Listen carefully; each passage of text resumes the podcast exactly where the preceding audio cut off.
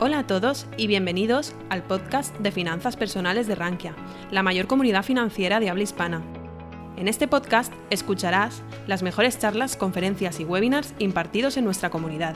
No olvides suscribirte a nuestras plataformas para estar al tanto de todo nuestro contenido. La siguiente charla la va a impartir Ramiro Martínez Pardo, actual CEO de HeyTrade. Ramiro ha tenido una amplia trayectoria profesional entre las cuales ha sido líder de programa en Unilever Strategy and Operation. Tiene experiencia en consultoría estratégica en todas las industrias y tiene un MBA en HQ's Business School. Ramiro nos va a hablar y dar luz sobre cómo ganan dinero los brokers sin comisiones. Como, bueno, el título, y, me voy a centrar mucho en, intentar dar algo de luz sobre cómo los brokers, eh, primero, si es cierto que existen los brokers sin comisiones, y segundo, los que al menos más se acercan a ello, cómo lo consiguen, o al menos cómo consiguen dar la impresión de, que, es así, de que son brokers gratuitos. Eh, como han comentado en la introducción, voy a hacer una brevísima mención a HeyTrade, quizá porque somos relativamente o muy nuevos eh, y quizá no nos conozca tanto la audiencia, eh, por lo que lo primero que sí querría compartir es eh, una brevísima descripción. Nosotros somos una nueva plataforma de inversión que acabamos de lanzar hace apenas unas semanas. y hemos empezado, bueno, con una visión a largo plazo de dónde queremos ir. Queremos ser la plataforma más competitiva y dar acceso a todos los mercados. y en esta primera versión que hemos lanzado tenemos ya acceso a los mercados estadounidenses, eh, estadounidenses ETFs sin comisión por compra y venta, sin comisión de ejecución. Somos la opción más barata para las acciones europeas, eh, incluyendo todo el mercado continuo español y tenemos la custodia eh, en España. Asimismo, tenemos, bueno, usamos Open Banking, es una de las grandes clave y una de las grandes apuestas del proyecto, no solo actualmente, sino que tenemos una visión que va mucho más allá de a dónde queremos llevarlo para realmente hacer muchísimo más fácil a nuestros clientes el que puedan operar con nosotros y transferir sus eh, acciones o incluso el traspaso de su cartera con nosotros. Y, esto es lo que linka eh, o lo que une al resto de, la charla que, quiero compartir hoy, es eh, damos mejor ejecución y un acceso real a los mercados. No tenemos un modelo operativo opaco y en ese sentido eh, bueno, lo podemos discutir a lo largo de la próxima 45 minutos o de la próxima hora, pero realmente para nosotros esto es un factor clave y, muy diferencial. ¿no? Pero bueno, no, he venido a hablar, de mi libro, contrariamente a, lo que se suele decir, así que entro ya directamente en materia. Eh, lógicamente, si uno busca rápidamente eh, online o, ve anuncios en, cualquiera de los medios, uno tendría la impresión de que eh, en realidad lleva muchos años existiendo el, trading y el brokeraje sin comisiones, ¿no? Parece que, bueno, que hay múltiples opciones eh, de distinto, con distinto enfoque, quizá con distintos eh, acentos, pero realmente parece que, en realidad tenemos una oferta muy grande para poder escoger brokers sin comisiones y realmente parecería que se puede operar tranquilamente sin que haya ni costes implícitos y, ni, por supuesto, explícitos. ¿no? Entonces, bueno, si, si, esto es así, vemos todos estos anuncios, pues bueno, debería existir, ¿no? Será, será que todo ello es cierto, ¿no? Eh, antes de responder, o, intentaré responder esa pregunta a lo largo de, toda la charla, eh, pero quería, bueno, voy a compartir simplemente la agenda o un poco los temas que voy a querer tratar. Eh, primero vamos a hacer un salto a Estados Unidos, porque seguramente, bueno, como, es habitual, es donde muchas de las innovaciones o, llevan unos años de ventaja respecto a otros mercados, de ventaja o desventaja en algunos casos. Y, seguramente, bueno, para, para, intentar arrojar algo de luz es una referencia ineludible y lo, me gustaría eh, detenerme eh, algunos eh, momentos, algunos minutos en, Estados Unidos. después saltaré a Europa y veré cuál es la regulación y el estado en Europa. Y eh, con ello después eh, diré, bueno, cuáles son entonces las estrategias de cero comisiones en Europa, cómo puede haber, eh, sin querer adelantarme, pero cómo puede haber brokers de cero comisiones en Europa. intentaré dar unas pinceladas después de, cuál es el futuro, o sea, de, de, cuál es lo último, las últimas novedades y hacia dónde probablemente pueda ir la regulación. Y unos, bueno, unas pensamientos finales de hacia dónde, qué significa esto de cara al inversor, que hay que tener en cuenta a la hora de elegir un broker y, eh, bueno, posibles cambios que nos puedan afectar a todos en, un cierto, bueno, antes incluso de lo que igual podemos eh, imaginar, ¿no? E intentaré dejar tiempo, suficiente tiempo para tener eh, una buena sesión de preguntas que espero, bueno, espero que las haya eh, voy a mojarme muchas veces en estas charlas, la gente no se moja demasiado, pero creo que, voy a intentar mojarme y espero que, haya opiniones también quizá contrarias y tengamos un buen debate ¿no? al final. Eh, empezando con, Estados Unidos ¿no? y con el recorrido que allí eh, ha habido respecto a los brokers sin comisiones. Bueno, es ineludible hacer referencia a Robinhood, obviamente surge en 2013 y, básicamente, más allá del, impacto que puede haber tenido la inversión minorista, lo que es increíble es que en apenas unos años ha conseguido que todos los demás brokers eh, principales estadounidenses hayan tenido que adaptarse y ofrecer el trading o la compraventa de acciones eh, gratis, ¿no? Gratuita o al menos con esa, con ese, con esa etiqueta. ¿no? Y, realmente, eh, más allá de, que haya traído a, muchísimos nuevos inversores al, mercado, haya incrementado bueno, aparentemente haya incrementado el poder de los minoristas y haya creado todo el fenómeno de los MIMS stocks con, GameStop y lo que hemos vivido estos últimos meses. Eh, realmente ese legado, el haber realmente movido el mercado de esa forma tan dramática en relativamente pocos años, es eh, pues algo realmente admirable y que ya simplemente por ello pues un cambio eh, realmente de paradigma ¿no? en el mercado estadounidense. Obviamente la salsa, bueno, aquí es un ejemplo de cómo incluso, bueno, Schwab, Vanguard, muchos, todo uno a uno fueron cayendo poco a poco y tuvieron que dar su brazo a torcer y aceptar que tenían que, ir eliminando estas comisiones. obviamente, ¿cuál es la salsa secreta de Robin Hood o cuál fue la fórmula que ellos encontraron para poder ofrecer esa, eh, ese trading sin comisiones ¿no? o gratuito? Bueno, pues es el, Payment for Order Flow. Eh, la traducción en castellano, pues el, pago por el flujo de órdenes. ¿no? Básicamente es la venta a un tercero, a un market maker, eh, principalmente, del flujo de órdenes que recibe el broker, ¿no? Y al que le da un acceso principal para poder eh, eh, hacer la ejecución de esas órdenes. ¿no? Curiosamente, y, esto la verdad es que llevo meses empapándome del tema, pero, pero hasta hace poco no tanto, poco no sabía que, que empezó con Bernie Madoff, o Bernie Madoff era uno de los principales impulsores hace ya muchos años de la práctica. Era otra época, por supuesto. Las acciones en aquel entonces cotizaban en, octavos de dólar, y, pero aún así, ¿no? Él, era uno de los primeros eh, proponentes, lo, eh, pagaba eh, agresivamente por conseguir esas órdenes y, realmente, bueno, es una referencia curiosa. Que, encontremos a, alguien tan conocido como Bernie Madoff también en el origen de la práctica del Payment for Order Flow.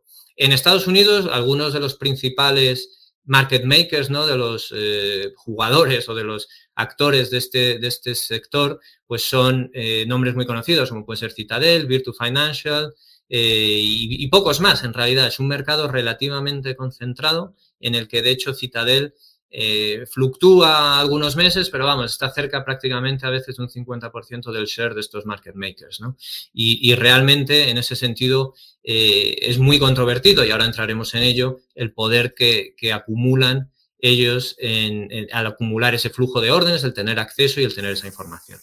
Eh, la compensación que reciben o, que pagan a, esos brokers como Robinhood por ello, a priori no parece muy elevada, ¿no? Estamos hablando de, ni siquiera, bueno, 17 céntimos, o sea, ni, ni 20, ni un quinto de céntimo, perdón, por dólar o centavo de dólar por cada una de las acciones, ¿no? Esto en, una transacción media en Estados Unidos, que hablamos de 151 acciones, pues supone 26 centavos, ¿no? Eh, por tanto, a priori parece que, esto ha mejorado mucho al, inversor minorista, porque eh, antes de la irrupción de Robinhood, era muy habitual que los brokers eh, cobrasen 5 dólares por esa ejecución y ahora, como mucho, pues, eh, en fin, incluso una orden grande que podría ser de mil acciones, estaría, supondría ese payment for order flow o ese rebate un eh, dólar con 73 centavos. ¿no? Por lo tanto, parece que, parecería a priori que, es incontrovertido, que hay una gran mejora de cara al inversor minorista. Pero por supuesto, según vamos a ir viendo, pues no todo es tan sencillo, ¿no? Se complica, se puede complicar mucho. Eh, esto es solo un ejemplo, ¿no? Esto es el, report que está obligado a hacer trimestralmente Robinhood a, la SEC, eh, sacado de Edgar, y aquí este es el report 606, en el que básicamente es el, desglose de las operaciones a quien las ha tenido que enviar, ¿no? Y como se puede observar, Virtu, en este caso Virtu y Citadel, pues acumulan eh, prácticamente dos tercios de todas las órdenes que ejecutadas eh, a través de Robinhood son enviadas a ellos y ellos toman, eh, por tanto, esas posiciones y, la ejecución de las mismas. ¿no? Por lo tanto, como decía, acumulan en ese sentido mucho, mucho poder y mucha información. a priori, como, por lo tanto, pues parecería que es una mejora de cara al, usuario, al minorista, y hay asimismo una, eh, bueno, hay, por supuesto ciertas salvaguardas, ¿no? Ciertas protecciones de cara al inversor. Es decir, el market maker está obligado a eh, darle un precio mejor que la mejor oferta que pueda haber en, ese momento en los mercados, ¿no? Lo que en Estados Unidos se denomina el National Best Bid and Offer. Pero es verdad que hacen eso o, cómo lo hacen, ¿no? Y ahí es donde se esconde realmente el problema. Eh, también otro de los, bueno, de las salvaguardas que existe es el reporting, el, que acaba, el ejemplo que acabamos de ver de, Robin Hood, en el que, eh, en cierto modo, pues hay cierta supervisión de asegurarse de que eh, la forma en la que se están ejecutando esas órdenes, pues es de acuerdo a esta política, ¿no? Y ofreciendo esta mejora al inversor minorista. sin embargo, y aquí es donde se va a empezar a complicar un poco esta charla, esto, por supuesto, eh, quiere decir que hay un conflicto de intereses entre, entre, o puede suscitar un conflicto de intereses entre el broker y eh, la firma, ¿no? Y, digamos el, minorista o el market maker. Y aquí es donde realmente empieza el, problema realmente, ¿no? Hay una gran fragmentación en los spreads y en los mercados, ¿no? Y esto eh, lo que repercute o puede repercutir es en una ampliación de los spreads entre eh, las ofertas de compra y las de ventas de las acciones, ¿no? Eh, porque en los dark pools no eh, se está requerido que esas ofertas sean, sean públicas. por tanto, bueno, cuando se empieza a profundizar, por tanto, en el tema del payment for, order flow, es donde nos damos cuenta de, la complejidad, ¿no? Y, ahora, deteniéndome un poco más en esos problemas que comentaba, realmente eh, em, se empieza, según uno empieza a escarbar, empieza a encontrar más y más problemas, ¿no? Escondidos uno detrás de otro, ¿no? Y, por tanto, lo que se ha, en los escasos estudios que se han hecho sobre, eh, en profundidad realmente sobre la mejora o no mejora que supone para el minorista, lo que se ha dado eh, cuenta o lo que se ha observado es que la mejora es simplemente nominal, es decir, alguien que ponga una orden eh, cuando el mejor precio eh, disponible en los mercados sea, por ejemplo, 25 dólares, muy frecuentemente lo que hacen los market makers es eh, mejorar un único céntimo, dar esa orden a 25, a 24,99, ¿no? O, ni siquiera, es simplemente una fracción del precio que pueden cambiar. Y, y, realmente, por tanto, bueno, parecería a priori que se está dando una mejora, pero realmente es ínfima, ¿no? Es realmente una mejora ínfima. Eh, y esto lo que hace es que el hecho de que se internalicen eh, eh, todas estas operaciones hace que esas acciones no vayan al mercado. Y eso al final redunda en toda una serie de problemas. ¿no? Por una parte, se pierden oportunidades de tradear con otras posiciones que pueden estar ocultas en los mercados, que no estén publicadas, ¿no? órdenes ocultas, y que podrían haber dado un mejor precio de ejecución a esa orden que se ha enviado a través del broker. Esto es casi imposible o imposible realmente medirla, la pérdida que hay, pero es una pérdida real y que sufren eh, los minoristas porque eh, al internalizar estos market makers como Citadel y no enviar estas órdenes a los mercados, a, la bolsa de NISE, a Nasdaq, a la bolsa que corresponda, pues realmente se están perdiendo muchísimas oportunidades de cruzar órdenes a mejor precio. Eh, reduce también la competencia, porque obviamente hemos ido hablando continuamente de la acumulación de información y de, eh, trading que, se, unos pocos players están llevando a cabo, ¿no? Y por tanto, al final lo que lleva es que esos players no tienen un incentivo para que los precios públicos que mandan a las bolsas, eh, que sí los tienen que publicar, donde sí son públicos, no en los dark pools, pues esos precios no sean los mejores, no sean agresivos mejorando esos precios. ¿Su incentivo cuál es? Su incentivo es que el mejor oferta que exista en los mercados no sea la que ellos realmente creen que es la mejor, sino que son menos agresivos, no la comunican de esa forma y por tanto cuando reciben la oferta, eh, cuando reciben el flujo de órdenes, saben que pueden venderla a un precio mejor, ejecutan contra esa orden nominalmente mejorando la mejor oferta que hay en ese momento, pero ellos saben, por toda la información que acumulan, que la pueden ejecutar en realidad, la podrían ejecutar a un precio menor. ¿no? Como, no, como no tienen necesidad de publicar su precio real, el precio que ellos de verdad piensan que esa orden merece, pues no lo, no lo envían, no lo hacen y por tanto lo que se ha observado es que los spreads del, National Best Bid y Offer pues se han ido empeorando ¿no? a raíz de que el Payment for Order Flow ha incrementado. Y por tanto, bueno, eh, esto conlleva eh, al final un mercado más fragmentado en el que los players, eh, los jugadores o los que sí están dando de verdad liquidez, están públicamente ofertando o publicando sus órdenes, pues se vean afectados, al final no consiguen ellos no reciben esa liquidez porque los market makers entre medias la están absorbiendo y por tanto, eh, pues eh, al final su negocio se ve afectado y son jugadores clave en el mercado, ¿no? Y, eso repercute al final en un mercado menos eficiente y, peor para todos los actores, ¿no? Entonces, eh, realmente cuando uno empieza a escarbar en el tema se da cuenta de que no es ni mucho menos sencillo y que realmente hay argumentos a favor y en contra muy fuertes y seguramente en contra, según uno va eh, viendo y aprendiendo más del tema, seguramente más.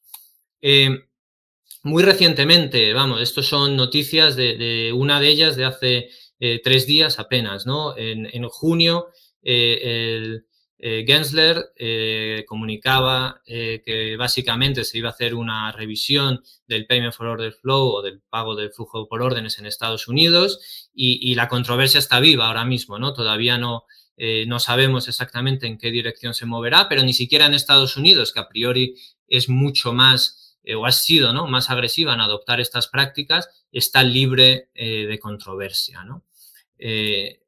Por tanto, eh, lo que sí quería, quería hacer este repaso un poco por la historia en Estados Unidos y antes de acercarnos a Europa, ¿no? Y, creo que es importante esa, última observación porque eh, aunque creamos que, incluso en Estados Unidos no es algo no incontrovertido, pues realmente eh, ni siquiera allí están completamente seguros de que haya sido un desarrollo o algo positivo en el desarrollo de los mercados. Bueno, ¿qué pasa en Europa? ¿no? Eh, a priori en Europa, y esto es lo, que la mayoría de la gente pensamos ¿no? o creemos, eh, MIFID II lo restringe. Y realmente, pues eh, leyendo MIFID II o entendiendo un poco la regulación de MIFID II, parecería, o parece muy difícil o prácticamente imposible que se pueda dar este tipo de prácticas en el mercado, en el mercado europeo. ¿no? al final, eh, se, limitan los pagos que pueden hacer los terceros, eh, hay mucha regulación o se limitan o se regulan los conflictos de interés que puedan surgir y está la obligación de la mejor ejecución. ¿no? Eh, y toda orden tiene que pasar o todo tiene los tres test de cara a poder demostrar ¿no? esa, esa, mejor ejecución. Por tanto, bueno, parece claro que con MIFID estaríamos a salvo de, esta práctica y en Europa se optó por una regulación eh, restrictiva. Uno de los primeros reguladores en, afrontarlo fue eh, la antigua eh, la FCA en Reino Unido, cuando por supuesto todavía parte de la Unión Europea, en 2012, bastante temprano, y allí ya se llegaba a la conclusión de que era un claro conflicto de interés entre los clientes y realmente se prohibió en Reino Unido la práctica. Y esto hablamos ya prácticamente hace 10 años, ¿no?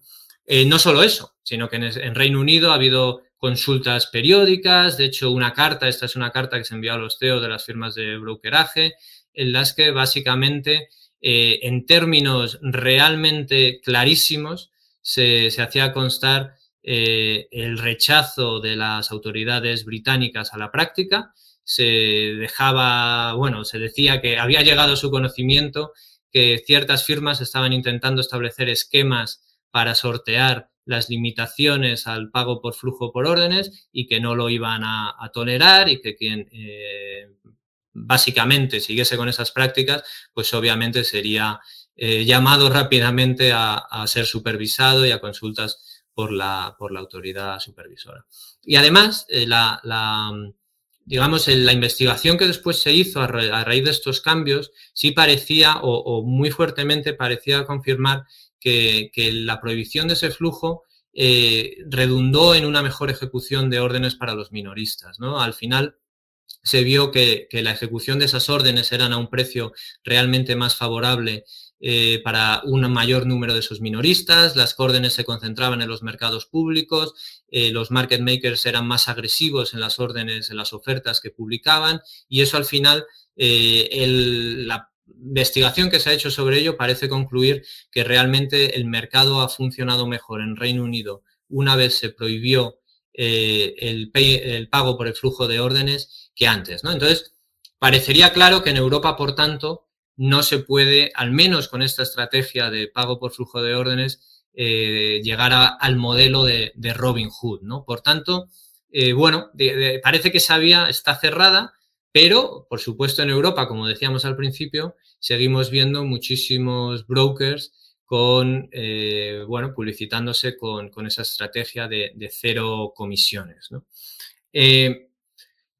¿Cómo puedes decir, por tanto, que eres eh, un broker de cero comisiones en Europa? ¿no? Eh, la estrategia que adoptan muchos es el hacer la simple compraventa de esas de, de, las acciones, digamos, ¿no? La, operativa más sencilla que uno puede hacer, ¿no? Pues con acciones estadounidenses y europeas, pues esa operativa la hacemos nominalmente gratuita, ¿no? O al menos no cobramos una comisión de ejecución, eso es normalmente a lo que los bloques se refieren cuando dicen que es gratuito operar con ellos. Y añadimos otras eh, comisiones o otras tarifas en áreas en las que el, cliente sea menos sensible a ellas, ¿no? Pues hablamos de, Forex, por ejemplo, en algunos casos, en otros los llamamos costes externos que repercutimos al cliente, etcétera. Y una segunda derivada, un poco más sofisticada, sería eh, la venta o, el, digamos, el hacer eh, cross-selling, el vender otro tipo de productos, atraer al cliente con esa eh, nominalmente gratuita y compraventa de esas órdenes, pues hacerlo, eh, llevarle rápidamente a otro tipo de productos que para el, broker sean mucho más rentables, ¿no? Pero bueno. Esto realmente, esta segunda, es desde mi punto de vista, bueno, uno de los problemas o uno de los temas que, puede ser más controvertido. ¿no? Aquí, eh, cogiendo un ejemplo de uno de los eh, reports de resultados muy recientes de una de estas eh, brokers, se ve que, bueno, a priori esto es uno de los brokers que se publicita como completamente gratuito, sin comisiones de ejecución. Leyendo su report trimestral, pues dice que todo, el total de sus comisiones, incluyendo de la actividad de trading, han, llegado, eh, incrementaron 141% en el primer trimestre y, han llegado a 347 millones. ¿no? Eh, por tanto, parece que, bueno, para ser un broker gratuito, realmente la actividad de trading y las comisiones de trading son bastante, bastante rentables. Eh, aquí he querido hacer un ejercicio, ¿no? Y, realmente eh, comparar un poco lo que sería la cuenta de resultados de un cliente en un broker tradicional respecto a un broker de CFDs, ¿no? Eh, he redondeado los números, tampoco quiero eh, necesariamente centrarme en, un caso concreto, sino que más ver cómo el modelo de negocio es realmente distinto de un tipo de broker a otro. Y cuando vemos en un broker tradicional, vemos que, el modelo de negocio básicamente es necesito, adquiero clientes a un precio relativamente bajo, 37 dólares en el caso de este broker, ¿no? Cuando uno coge sus gastos de marketing y lo divide por el número de clientes que ha adquirido en el periodo, pues sale una cifra baja, razonable, que puede ser una cifra típica de una, de una startup, de una fintech.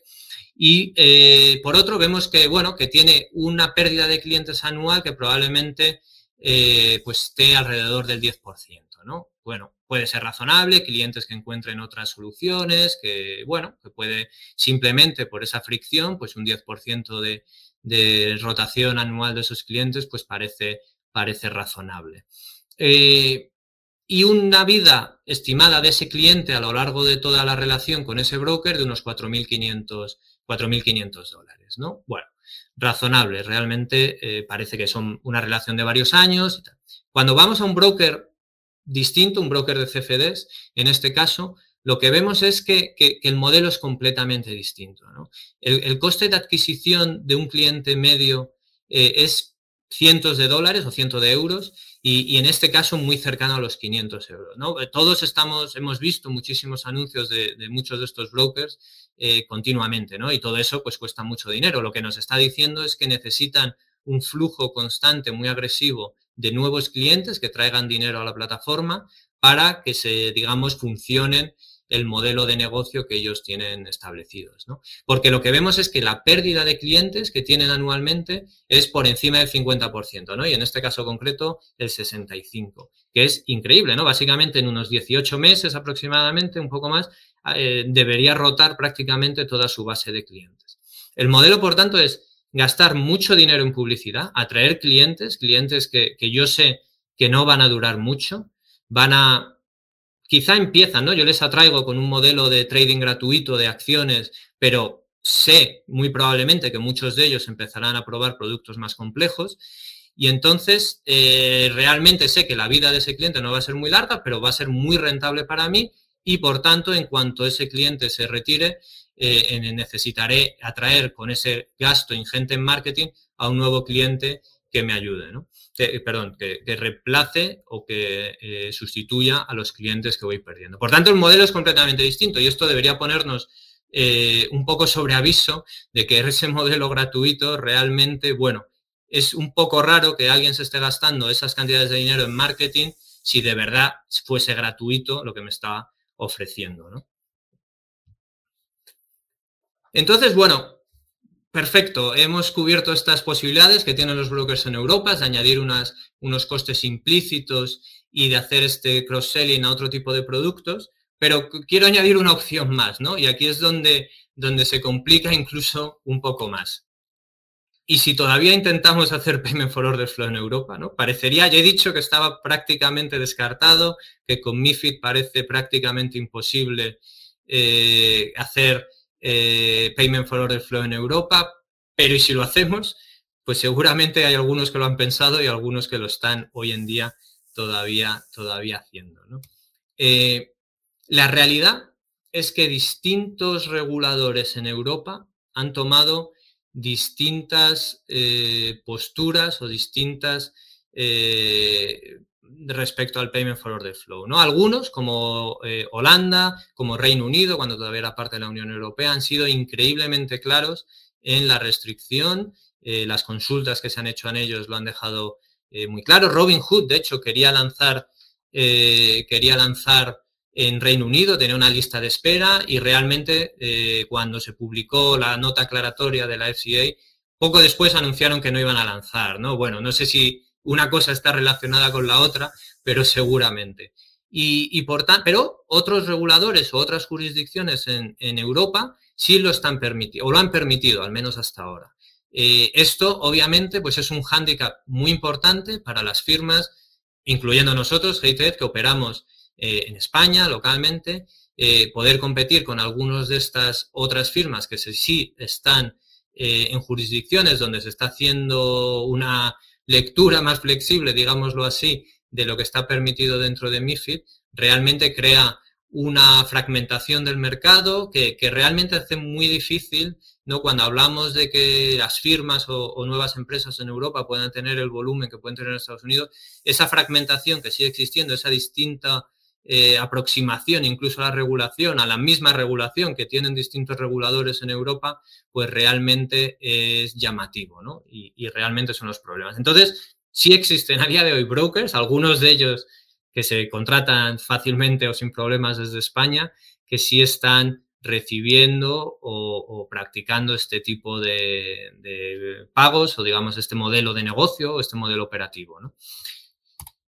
Sin embargo, bueno, eh, esto que, estoy compartiendo hoy, pues obviamente eh, también está en el radar de los reguladores, ¿no? La regulación, pues a veces tarda, pero acaba llegando, ¿no? Y, de hecho, eh, se está acelerando todo en los últimos, diría, los últimos meses. muy recientemente, en julio de 2021, vamos, hace apenas cuatro o cinco meses, ESMA eh, lanzó una nota en la que realmente advertía sobre, el, digamos, las prácticas o el peligro del, Payment for Order Flow. Muchos de los puntos que, comentaba obviamente son los mismos que hemos ido hablando a lo largo de, la presentación, ¿no? Pues el conflicto de interés que puede generar, la fragmentación de los mercados y todo ello.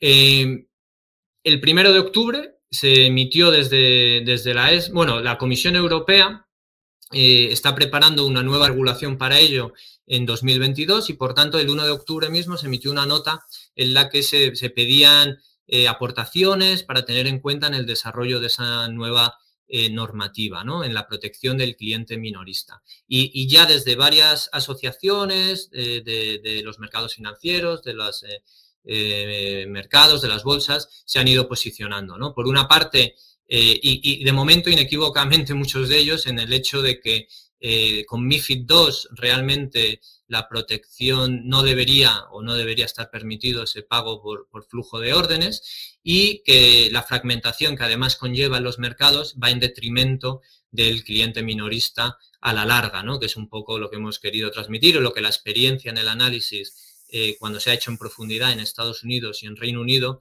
se ha podido observar. Eh, por tanto, eh, cuando se concluya este periodo de consultas, a principio de, 2000, bueno, a finales de este año y por tanto a principios de 2022, se espera que la comisión termine o las incorpore y termine publicando esa nueva estrategia para la inversión minorista en Europa eh, a lo largo o en los primeros eh, momentos, ¿no? en los primeros meses eh, de 2022. Esto no es solo en Europa, por supuesto en España también, la CNMV, y esta es una noticia también muy, muy, muy reciente, ha puesto el foco o está haciéndose eco de esa llamada que hacía ESMA a poner, hacía una llamada a los reguladores locales a que fuese esta una de sus prioridades en, estos meses y en, el, y en 2022. ¿no? Y, en CNMV, recogiendo un poco ese guante, eh, claramente también están poniendo el foco en, en, estos brokers gratuitos, ¿no? que como estamos diciendo en realidad no son gratuitos, pero bueno, ya digamos en estos brokers que se anuncian como eh, gratuitos. Em, por tanto, eh, básicamente quería lo que he intentado transmitir y, quería eh, dejar suficiente tiempo para las preguntas, ¿no? Pero sí quería eh, terminar con unos, eh, unas reflexiones finales sobre hacia dónde vamos, en qué dirección se está moviendo y, qué significa esto, ¿no? Básicamente, el cambio de la regulación parece inevitable, ¿no? Como decía, la regulación a veces tarda, pero acaba llegando. los análisis, y ya tenemos años eh, digamos, de experiencia con el pago de flujo de órdenes, por lo que permite empezar a tener eh, datos reales de, cómo se ha comportado, cómo ha afectado a la estructura de los mercados, parece indicar que cuando se pone todo en una balanza, eh, por supuesto, no en todo caso, puede haber clientes minoristas que no tuviesen acceso antes a ese mercado, pero cuando se pone en una balanza, digamos que hay, muchos oscuros de, o muchos puntos en contra de estas prácticas y realmente al final eh, el cliente igual se está ahorrando un céntimo por orden, pero al final la estructura de mercado cambia de un modo que las órdenes no se están ejecutando a esos precios, se podrían estar ejecutando a precios mejores con una distinta estructura de ese mercado. Y, creo que, ese consenso que está tardando en generarse, pero que creo que, está llegando, eh, empieza, eh, se hará haciendo cada vez más mayoritario, incluso en Estados Unidos, donde quizá no vayan al extremo de limitarlo, porque ya ha tomado tal entidad Robinhood y, el movimiento de otras firmas que parecerá difícil, seguro que van también a pedir eh, o van a imponer regulación adicional o eh, ciertas modificaciones en el mercado que lo hagan más transparente y que contribuyan a paliar algunos de los eh, aspectos más nocivos de estas prácticas. ¿no? no solo eso, sino que en esa misma nota que hablaba, yo me he centrado quizá en esta charla mucho en ese pago de, flujo de órdenes, porque bueno, por el tiempo que teníamos y me parece que quizá es la, cosa más paradigmática o el aspecto más paradigmático que de Robin Hood y los brokers gratuitos. Pero no solo eso, ¿no? En, esa misma nota de ESMA se reflejan otros aspectos de, digamos, del boom de trading y, de brokeraje que ha habido que, van más allá, ¿no? Hablamos de, esa venta de productos más complejos, de la operar con margen y con apalancamiento, de la gamificación en el diseño de las aplicaciones o de los portales de los eh, de los brokers de cara a incentivar un trading excesivo que al final es, no es beneficioso para el cliente. ¿no? Entonces, realmente, eh, aunque yo me haya centrado mucho en el, pago por flujo de órdenes, eh, podemos esperar que esa regulación afecte bastante más allá y que incluya otros aspectos que, digamos, en los últimos meses y con el boom de, los minoristas y todo ello, pues eh, han salido o se han colocado en el radar de los supervisores. Y, por último, sí quería hacer una última, eh, una última reflexión sobre si, si realmente llegaremos, eh, puede ser realmente gratuito la compra y la venta de acciones, ¿no? Creemos que sí, creemos que sí se puede llegar a eso, pero para ello hay que tener una visión muy clara. ¿no? En Estados Unidos hay ejemplos, hay algunos de los brokers estadounidenses que, que aunque bueno, en alguna parte de su negocio puedan tener eh, o puedan recibir ciertos eh, pagos de los market makers, pero para minoristas no han querido hacerlo, ¿no? E incluso algunos de ellos han llegado a hacer el trading o a ofrecer esas órdenes de forma gratuita. Obviamente para ello hace falta tener una visión de conjunto del negocio, ¿no? En el que eh, quizá esas órdenes o ese trading pueda ser gratuito, pero se le esté ofreciendo al cliente otro tipo de productos, y aquí ya no hablo de, de CFDs ni productos que puedan ser más complejos, pero sí productos financieros que puedan ser beneficiosos para ese cliente y que puedan tener sentido y beneficiarlo. Entonces, creemos que la tendencia, obviamente, sí es al abaratamiento de esos costes paulatino, también en Europa, y quizá en un futuro eh, podamos llegar a ese eh, brokeraje o ese trading gratuito sin las prácticas quizá controvertidas y no tan beneficiosas como hemos intentado transmitir a lo largo de esta charla, que eh, al final son atajos para llegar a ofrecer ese, ese anuncio, ¿no? Anunciarse como gratuito, pero que en realidad no repercuten en, una mejor ejecución o en una mejor experiencia o en una mejor eh, calidad del producto financiero que se le ofrece al cliente. Muchas gracias. Eh, ahora quería dejar suficiente tiempo para las preguntas porque, bueno, esperaba, no, lo sé si lo habré conseguido, pero sí quería, quería, esperaba que fuese quizá alguno de los puntos algo más controvertidos o algo un poco más técnicos, así que, hasta eh, la presentación eh, quería concluirla ahora. Si te ha gustado nuestro podcast, te invitamos a que nos lo cuentes en los comentarios. Además, no olvides suscribirte a través de tu plataforma favorita o el blog Rankia Podcast para estar al día de todas las novedades.